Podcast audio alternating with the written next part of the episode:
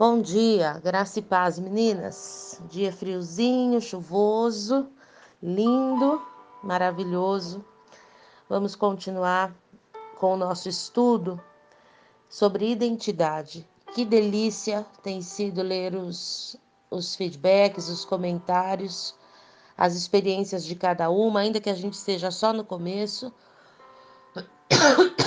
Perdão mas já bastante pessoas se identificando, reconsiderando e se posicionando com o Senhor. É isso daí.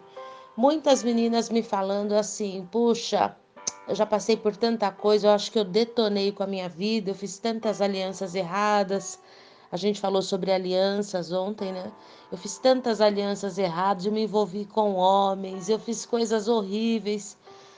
Então, eu queria hoje começar falando que todo mundo tem um passado. Como a gente está falando de mulheres, todas as mulheres têm um passado. Todas nós temos um passado. Só que o maior problema é que as pessoas ficam tão presas ao passado que não conseguem viver o hoje e muito menos vislumbrar o futuro, aquilo que o Senhor pode e fará em nós e através de nós se nós permitirmos. Então é muito importante eu começar dizendo que os ataques na sua vida têm muito mais a ver com quem você pode ser amanhã, com quem você pode ser no futuro, do que com quem você foi no passado.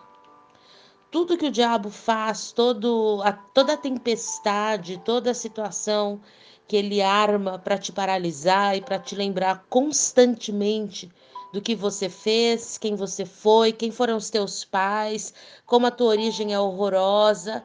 Eu fico impressionada quanto, o quanto de mulheres me escrevem isso. Como eu tenho vergonha da minha origem, tenho vergonha dos meus pais. Eles têm um casamento horrível, ou tiveram, né? Nem existe mais esse casamento. Meu pai era bêbado, minha mãe era terrível, ela destruiu a nossa vida. Então eu leio bastante é, mensagens, né? Bastante feedbacks assim com esse teor assim tão ruim, mas falando do ontem. E normalmente essas pessoas ficam presas a isso, ou seja, eu tive um passado horrível, tive pais horríveis, por consequência me envolvi com um tipo de pessoas horríveis, o meu meio era horrível, logo eu sou horrível e o meu futuro é horrível, se é que tem futuro para mim. Então, vou começar já hoje falando: isso é mentira do diabo. Tudo que o diabo tem trazido à sua mente, tudo que o diabo tem mostrado, tudo que o diabo tem falado constantemente no seu ouvido é justamente para te paralisar, porque ele tem medo de quem você possa chegar a ser em Cristo Jesus. O diabo tem pavor de pessoas que sabem quem são por isso estamos tratando identidade de pessoas que sabem para onde vão e que sabem qual é o seu propósito nessa terra. Ele tem pavor, porque ele sabe que você posicionada, você tendo consciência do seu lugar, da, da sua autoridade, da sua posição no reino espiritual, ele não tem vez na sua vida. Lembre-se que ele é derrotado.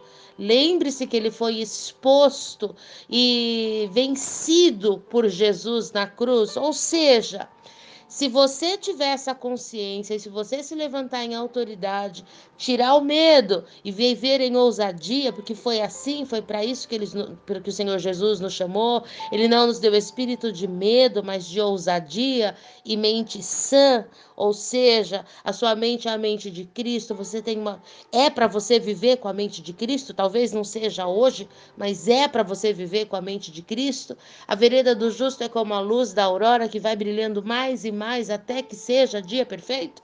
Ou seja, a gente caminha num, num crescimento constante, a gente tem que melhorar a nossa vida com Deus, a nossa autoridade.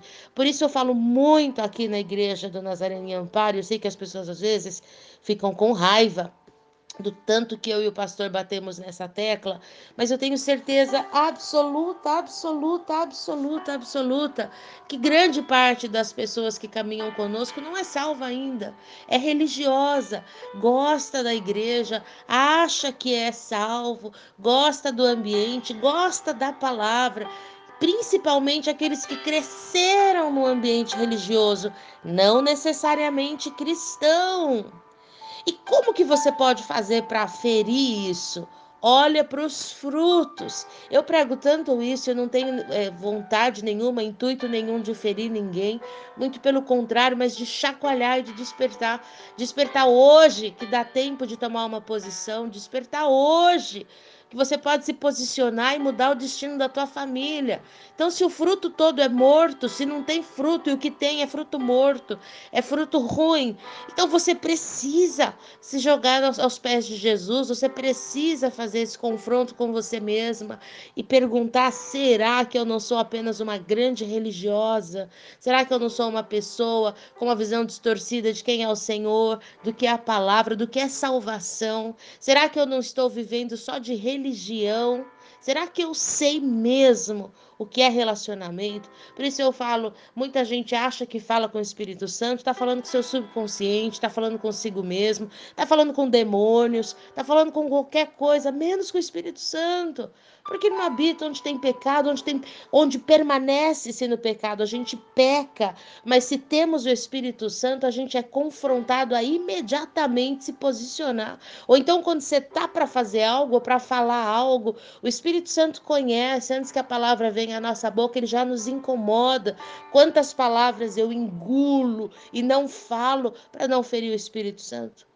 Então, entende? Se não existe isso, você precisa antes de mais nada, ter um encontro real e verdadeiro com Jesus, para que a sua identidade então seja restaurada. Outras pessoas são salvas, mas estão com o espírito morto ou adormecido. Então a palavra diz: Desperta tu que dormes, e Cristo resplandecerá sobre ti. Desperta tu que dormes, desperta tu que dormes. Quantos dormindo? Outros brincam, brincam com a salvação, brincam com o Espírito Santo, e a palavra diz: sejam sempre alvas as tuas vestes e jamais falte o óleo sobre a tua cabeça. Então são as virgens nécias. Eu gosto muito dessa parábola sobre as virgens e gosto de desenhar aqui. As mulheres de Amparo ouvem muito sobre isso, porque fala de dez virgens. Fala de dez mulheres que estavam se guardando. Não fala assim de cinco maravilhosas e cinco desdenhadas, cinco puras, lindas e maravilhosas e cinco porcas. Não, fala de dez virgens a diferença é que cinco são prudentes e cinco são nécias. Você pode estar nesse grupo, só não sei em que lado. Aliás, você tem que estar nesse grupo, só não sei em que lado. Se você é das prudentes ou se você é das nécias. Mas as dez são virgens, as dez estão com roupas para casamento, as dez estão se adornando, as dez estão segurando lá a luz, esperando, as dez estão achando que está tudo certo, só que cinco estão erradas. Cinco vão ficar la do lado de fora. Cinco vão dar com a cara na porta. Em que lado que você tá? Você não tem que me responder isso, não precisa me mandar e-mail. O meu e-mail bomba quando eu faço essas perguntas, eu não consigo nem responder. Não é para me responder, é para responder para você. É para você se jogar no joelho, se jogar de joelhos, orar e falar com o Espírito Santo. Amém. Eu não vou nem conseguir ler porque eu falei demais. Mas então eu quero só repetir a frase de efeito que eu vou deixar hoje para você. Eu tô rindo por causa das mensagens. Eu jogo essas perguntas assim para você pensar e a mulherada me responde. Eu tive que passar minha senha, eu tô delegando minhas senhas para as meninas que estão trabalhando comigo. Eu não dou conta de responder, mas eu, eu gosto muito de ler. Mas ontem mesmo, quando eu abri o Instagram, me deu até falta de ar, tinha mais de 100 algumas menções e mais de 100, é, como que chama lá? Ah, é direct, né? As mensagens. Jesus amado, aí o, o Face com mensagem, o, o, o e-mail.